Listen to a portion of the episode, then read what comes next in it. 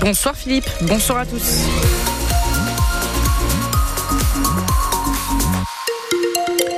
L'actu, dans un instant, la météo et le point complet sur l'info évidemment et juste après Tribune Nord, juste le temps pour moi de vous rappeler des conditions de circulation chargées toujours hein, sur la 25 en direction de Dunkerque euh, depuis le périph, ça reste encore assez dense hein, jusqu'au niveau d'Anglo. Et on a également euh, toujours ces ralentissements sur la 22 dans les deux sens d'ailleurs, un peu plus chargé en direction de Gand, visiblement un petit peu plus rouge. Euh, pour le reste, c'est la densité de, de trafic habituelle, j'ai envie de dire pratiquement sur tous les axes. Roman, ce coup d'œil vers le ciel. Un ciel gris pour demain avec euh, des averses possibles dans l'après-midi. Vous aurez 7 euh, degrés dans la, matinée sur la métropole lilloise et le valenciennois. Dans l'après-midi, ça grimpera jusqu'à 11 à 12 degrés. Dans l'actualité, devant le tribunal de Lille, neuf personnes sont jugées pour un trafic de déchets entre la Belgique et la France. Sur ces neuf hommes, cinq font partie de la même famille. Ils sont jugés depuis ce matin pour une affaire hors norme de dépôt sauvage de déchets, de transfert de déchets en bande organisée et d'escroquerie.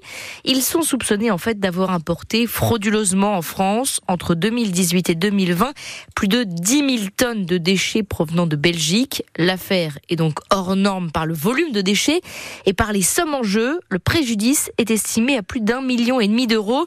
Odile Sonnellard, le tribunal a entendu longuement aujourd'hui le principal mis en cause, Johnny, qui a reconnu une partie des faits qui lui sont reprochés. Oui, à la barre, il explique que c'est une grande entreprise belge de recyclage des déchets qui lui a appris comment frauder les grands groupes tels que Suez et Veolia.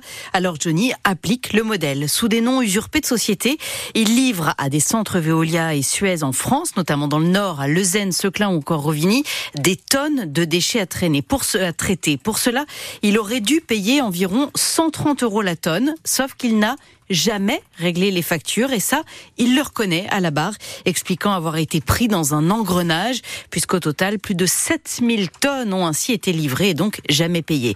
Mais lorsque Veolia et Suez lui ferment les portes, eh bien, il cherche d'autres débouchés pour écouler les déchets et c'est à ce moment-là que débutent, que débutent les dépôts sauvages en Meurthe-et-Moselle sur une dizaine de sites et puis ensuite sur une dizaine d'autres sites dans le nord, notamment à Téteghem ou encore Lone Plage. Sauf que concernant ces dépôts sauvages, eh bien là, le principal mis en cause nie. Il affirme qu'il n'était pas au courant et qu'il a été abusé par un intermédiaire intermédiaire qui fait partie des neuf prévenus jugés cette semaine à Lille, mais qui n'était pas présent aujourd'hui à l'audience. Odile Sonnellard pour euh, France Bleu, Nord, euh, France Bleu Nord et le procès doit se tenir jusqu'à vendredi devant le tribunal de Lille. La police du Nord annonce avoir interpellé deux individus soupçonnés d'avoir participé aux dégradations du futur commissariat de Wattignies. Le 30 juin dernier, 13 départs de feu avaient eu lieu en pleine nuit sur le chantier. Un homme avait alors été interpellé, condamné à 15 mois de prison avec sursis, mais ses complices avaient pris la fuite. Il aura donc fallu six mois d'enquête à la Sûreté départementale du Nord pour les retrouver. Les deux individus âgés de 20 et 22 ans sont son, contrôle judiciaire désormais. Ils seront jugés en mai prochain. L'université de Lille lance un avis de recherche après la disparition d'un étudiant lillois, Léo Alba Buenestedo, âgé de 20 ans, est inscrit à la faculté des sciences juridiques et politiques. L'étudiant espagnol en échange Erasmus n'a pas donné signe de vie depuis euh, vendredi. De corpulence moyenne, il mesure 1m75. Sa photo et toutes les informations sont sur francebleu.fr.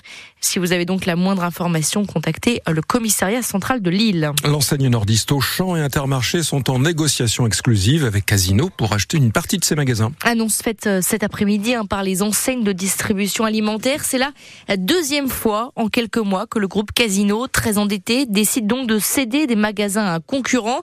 Euh, mais cette fois-ci, il s'agit toujours, selon le communiqué, de la quasi-totalité de ces hyper et supermarchés, Mathilde Bouquerel. Oui, 313 sur les 343 que Casino possède, selon le communiqué. Alors, il y avait plusieurs offres sur la table, hein, mais le groupe indique à nos confrères de France Info que celle du consortium Intermarché Auchan a dépassé celle de Lidl Carrefour.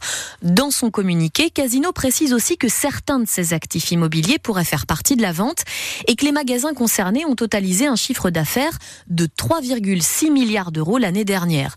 Quant aux salariés de ces hyper et supermarchés rachetés, le groupe assure qu'ils seront tous repris par Intermarché et Auchan. L'objectif de Casino, qui emploie aujourd'hui 200 000 salariés dans le monde et 50 000 en France, c'est à terme d'éponger la dette colossale que le groupe a contracté. En juillet dernier, il a déjà vendu 119 de ses magasins à Intermarché. Les précisions de Mathilde Bouquerel pour euh, France, France Bleu Nord. Les 14 membres de la commission mixte paritaire sont réunis à huis clos euh, cet après-midi à l'Assemblée nationale. Députés, sénateurs, sénateurs vont décider du sort euh, du projet de loi sur l'immigration et tenter de parvenir à une version de compromis. La réunion a été suspendue peu de temps après avoir débuté pour permettre l'écriture d'articles qu'il faut préciser avec les républicains, selon un membre de la commission. En cas d'accord, en tout cas, le texte devra ensuite être validé par des votes au Sénat et à l'Assemblée.